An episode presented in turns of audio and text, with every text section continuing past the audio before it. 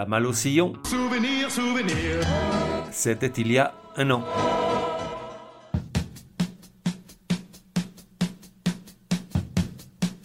La voix des sillons, numéro 45. Say that it's over, baby. Genre blues rock psychédélique, acid rock, acid folk, blues rock, machin folk, bidule blues, truc rock et tout le tintouin.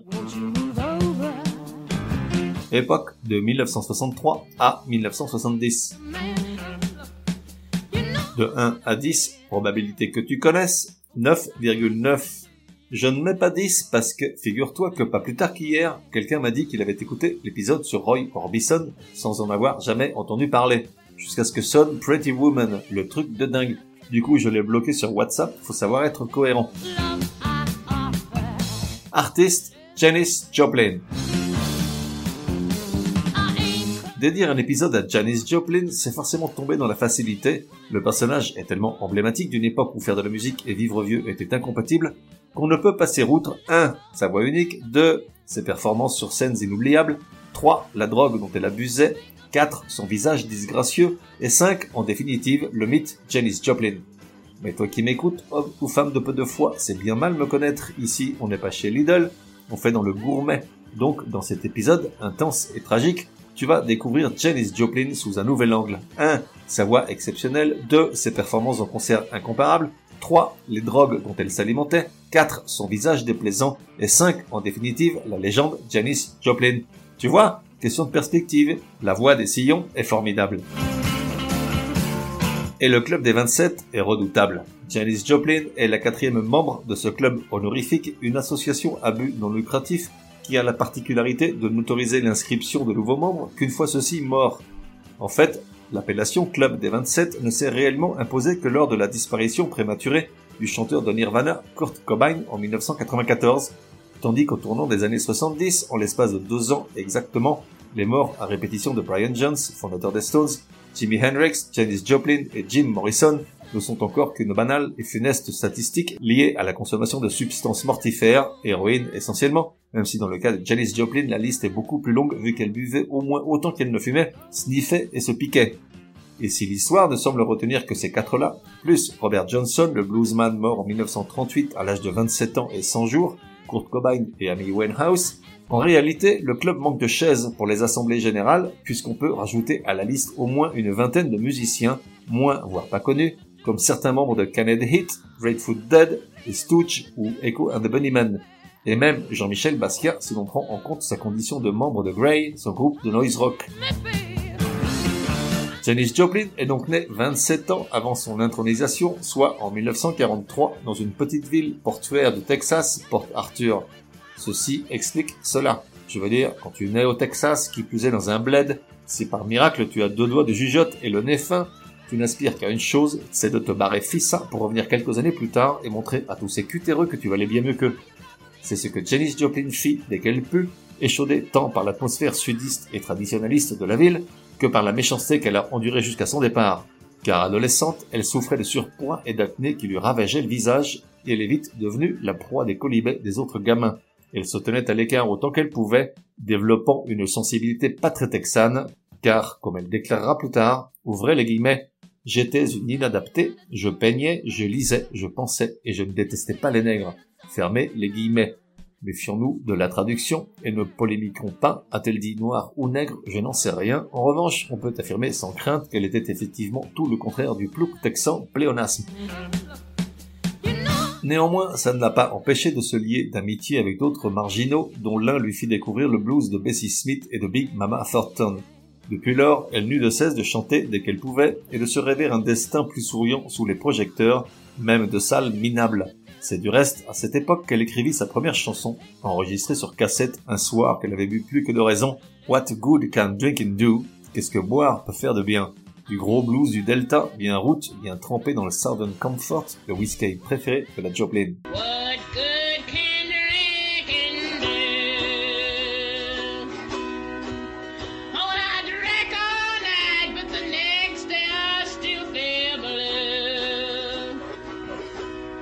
À peine rentrée à l'université, elle se voit décerner le prix du garçon le plus moche de l'année, une humiliation qui la meurtrira durablement. Pourtant, à quelque chose malheur est bon puisque c'est suite à cette mortification qu'elle quitte l'université et le Texas en autostop vers la Californie, accompagnée de son ami Chet Helms, qui deviendra plus tard le père du Summer of Love de San Francisco en 67, organisateur de concerts et promoteur d'artistes, entre autres de Janis Joplin. On est en 1963, Janis Joplin débarque à San Francisco les poches vides et l'esprit embrumé par des restes d'héroïne et de whisky. L'une des rares options qui s'offre à elle alors est la musique, une passion qu'elle parvient à assouvir dans des petites salles où bientôt l'énergie et la personnalité presque agressive dont elle fait montre sur scène lui confèrent rapidement une petite notoriété. Hippie jusqu'au bout des doigts, le jour, elle s'abandonne à une consommation excessive de tout ce qui lui passe sous le nez, amphétamine, héroïne, alcool, en contraste total avec sa vraie nature, selon ses proches, de jeune femme timide, rationnelle et responsable. La nuit, elle s'abandonne également, mais cette fois dans les bras de tout ce que les pays comptent de stars à l'époque. Leonard Cohen, Jimi Hendrix, Jim Morrison et même Eric Clapton, tout en maintenant des relations plus ou moins stables avec d'autres femmes. À ce petit régime-là, elle devient vite une épave et deux ans plus tard, les abus en tout genre ont fait de tels ravages sur son corps squelettique qu'au début de l'année 65, ses amis, effrayés par son état, la forcent à monter dans un bus qui la ramène chez ses parents à Port Arthur. S'ensuit un changement brutal de mode de vie, elle retourne à l'université et est même sur le point de se marier. Ça aurait pu en rester là et le club des 27 perdre un membre très actif, mais en 66, Chet Helms se trouve à Austin, au Texas, à la recherche d'une voix pour accompagner un groupe avec lequel il a commencé à travailler, Big Brother and the Holding Company. Forcément, le gars demande à Janice de les rejoindre et forcément, la Joplin accepte. Retour à San Francisco, on est le 4 juin 1966. Toute la troupe emménage dans la même maison, vit en communauté, sex and drugs and rock and roll, comme chantera Yann Dury 11 ans plus tard. Commencent alors 4 ans de folie psychédélique qui vont la mener au sommet. La première année est assez chaotique, il donne quelques concerts essentiellement à San Francisco, signent avec un label indépendant curieusement appelé Mainstream Records, font la fête avec Grateful Dead, un autre groupe de hipsters alcooliques, comme les appelle le biographe officiel de Janis Joplin, Ellie Samburn, participent à un festival de musique organisé par le temple de Hare Krishna, ça ne s'invente pas, deviennent potes du fondateur de la secte, mais aussi de Alan Ginsberg, poète et père de la Beat Generation, et surtout enregistre un premier album du nom du groupe Big Brother and the Holding Company. Le disque sonne majoritairement blues, pourtant le morceau qui émerge, Down on Me, est beaucoup plus rock.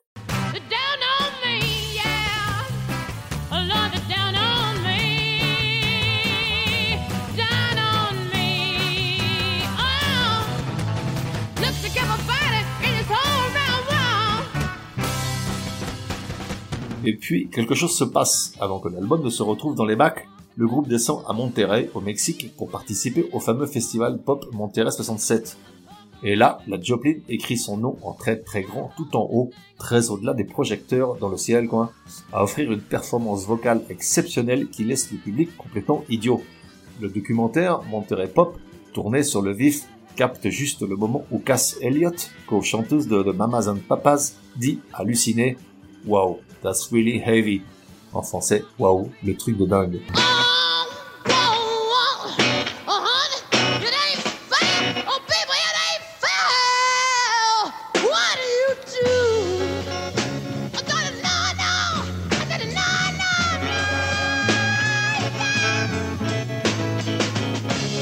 Leur premier disque, qui venait de sortir, est réimprimé en urgence. Le nom de Janis Joplin apparaît dès lors. En gros, la machine est lancée. Le groupe change de manager, fait une tournée aux US, participe au festival Wake for Martin Luther King de New York avec Jimi Hendrix et Johnny Mitchell et rentre en studio pour l'enregistrement de leur second album, Cheap Thrills, qu'on pourrait traduire par frisson bon marché ou mieux encore, plaisir facile. En tout état de cause, l'un des albums les plus attendus de l'histoire du rock en raison de l'incroyable performance de Janis Joplin au Mexique. Au départ, le titre complet était Sex, Drugs and Cheap Thrills, mais la maison de disques a joué les vierges effarouchées et a refusé. La couverture, signée Robert Crumb, l'un des papes du comic acide et mordant des années hippies, a fait rentrer le disque au panthéon des pochettes de la musique populaire. Classé 8 semaines d'affilée numéro 1 des charts US, il apparaît à la 338e place du classement des 500 meilleurs disques de l'histoire, établi par la revue Rolling Stones.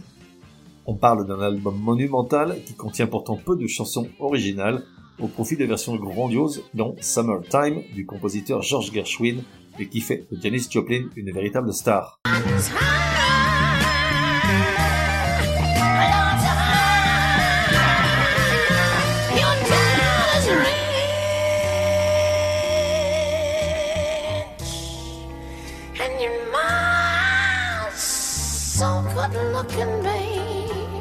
Puis Janis Joplin se sépare du groupe et se lance en solo, accompagné de musiciens de session pour former le Cosmic Blues Band, elle incorpore des cuivres, donne à sa musique des sonorités plus funk, soul et pop, et s'éloigne du rock psychédélique de l'époque.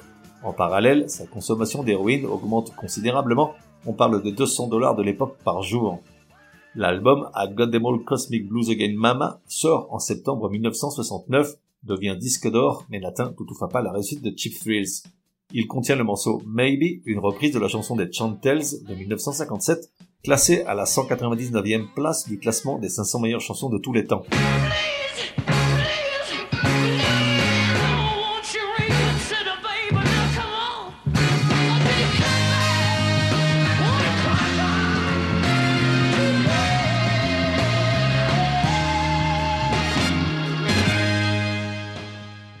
Cette même année, le groupe participe au festival de Woodstock, mais bien qu'amené sur place dans le même hélicoptère que John Baez, lorsqu'elle voit la foule gigantesque massée devant la scène, elle est prise de vertige qu'elle compense par une consommation excessive de tout ce qui lui tombe sous la main.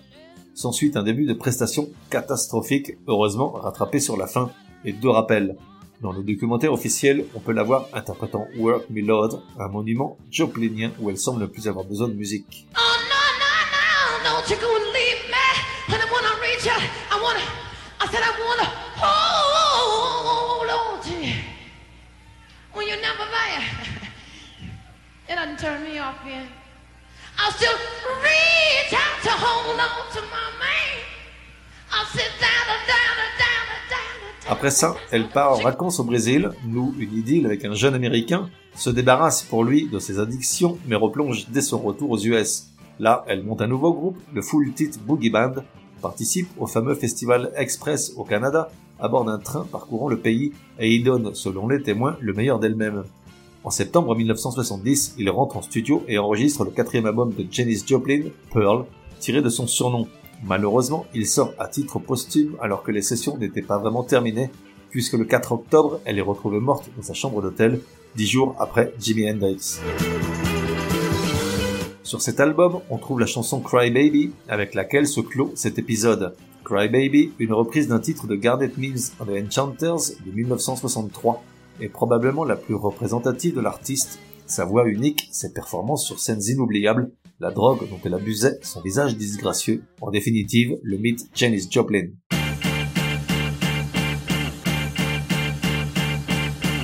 On se retrouve dans un prochain numéro de La Voix des Sillons. En attendant, café et à la messe.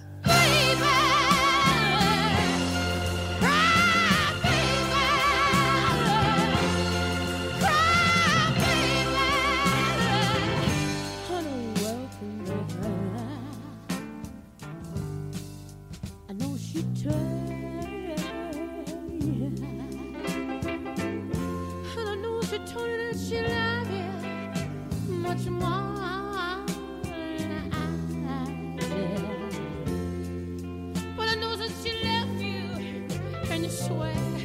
you just don't know why. But you know,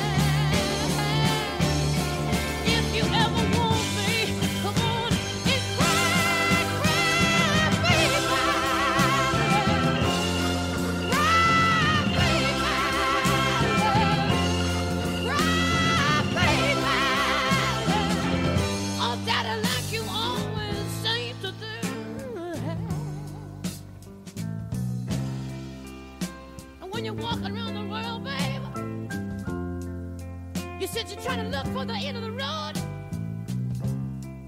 you might find out later that the road will end in Detroit. And the road will even end in Kathmandu.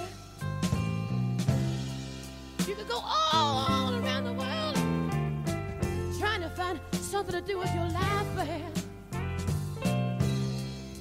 When you only gotta do one thing well. You only gotta do one thing well to make it in this world, You got a woman waiting for you there. All you ever gotta do is be a good man one time to one woman, and that'll be the end of the road, man. I know you got more tears to shed, man. So come on, come on, come on, come on,